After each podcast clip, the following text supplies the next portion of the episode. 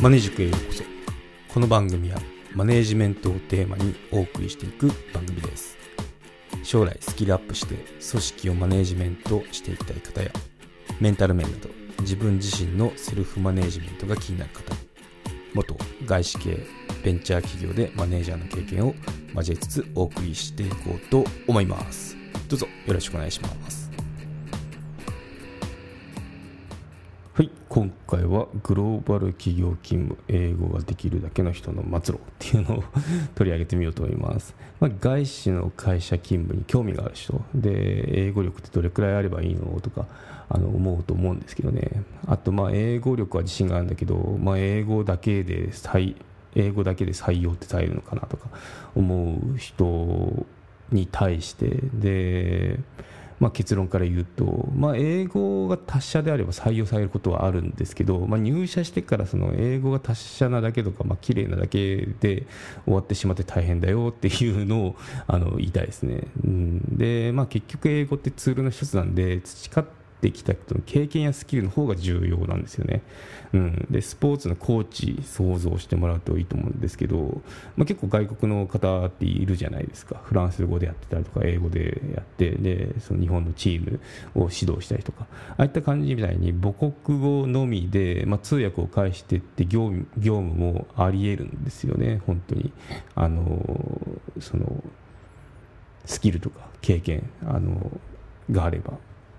全然そういった対応っていうのは柔軟にやっていくと思うので、まあ、その外資だったらで英語が公用語だったらそういう人たちっていっぱいいるんでもうだったらあのちょっと通訳してくださいとかいうのもあったんで、うん、全然ありですね。うんでまあ、英語だけ自信がある人に対してはその社内で英語を生かしたあの居場所を見つけるとで居場所を見つけながらスキルを上げるといいですよってことをアドバイスしたいですね。うんなんで、うんまあ、結構本当に、まあ、ちょっと、うん、彼、彼女って英語だ英語ができるだけよねみたいな あのことってその外資とか、まあ、そので言われたりする言葉だと思うんですよね。なのでそこそういうふうに言われるのは嫌じゃないですか。なんでそう言わせないためにはやっぱこのスキルとか経験っていうのを積んでいくしかないですよね、うん、でまあその生まれが実はアメリカとかイギリスだったら英語得意なその分野になってくると思うんでそこっていうのはもうその人のそのスキルなんてその普通の純ジャパであの英語英語が片言の人よりかアドバンテージあるんで、まあ、そこをプラス何がしかのスキルっていうのを得ていくとそのすごいビジネスパーソンになりますよってことで、うん。まあ、あのグローバル企業で働くっていうのは本当にエエキサイティングなことなんですよね。普通の日本企業では会えないような人と会えるんですよ。そう有名大学当たり前だったりとかあと MBA とかなんかこう結構持ってるとすごいとか言われてますけどそれもう有名資格って普通に持ったりするんですよね。でまああの誰もが知ってるあれをやった人が人だったりとか なんかあるんですよ。なんだろうなんか作った人とかあの、まあ、広告だったら広告やった人とかそういうような感じでテレビ局出身だったら、まあ、あの番組やってました。そういう人もいますよね。そうそんな感じで、うん、結構レアキャラ揃うなっていうのが グローバル企業でしたね、うん、なんでで広いようです。実は狭い世界なんですよね。同じ業界を行ったり来たりしてるのがその外資の企業かなって感じしますね。金融系に入ったらやっぱ金融系の違うところに転職したりしてますよね。うん、でまあ実は出身は同じ企業の別フロアでしたとか、まあ、別じゃなくたっても同じフロアでしたとかいう人もあのよくいましたね。うん、でまあ人材紹介制度って実は社内であったりしてで人を見つけてきたらそのインセンティブが会社からもらえるような制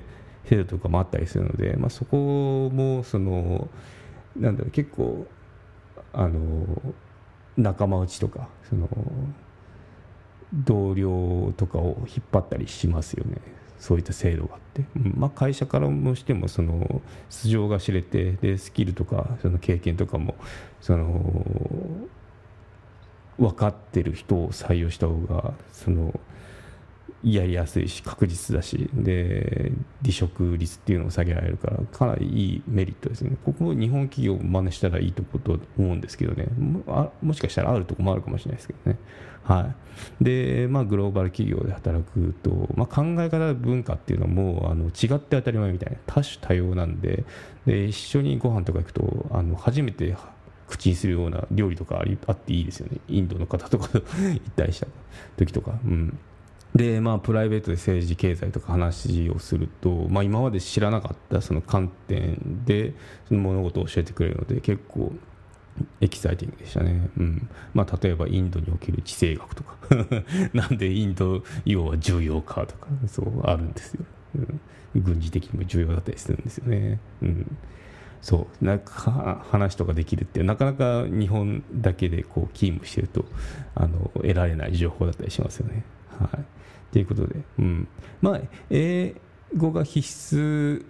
なので、まあ、帰国子女とか生まれが海外っていう人も多かったですね、その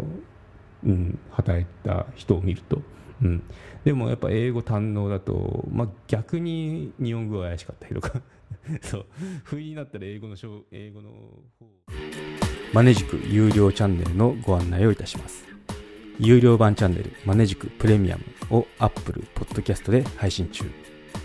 マネジメントや人事など組織運営のことですので全体公開できない話もございます。有料会員は無料版では一部公開されていたエピソードの前編を聞くことができます。ご登録して応援いただけると励みになりますのでどうぞよろしくお願いいたします。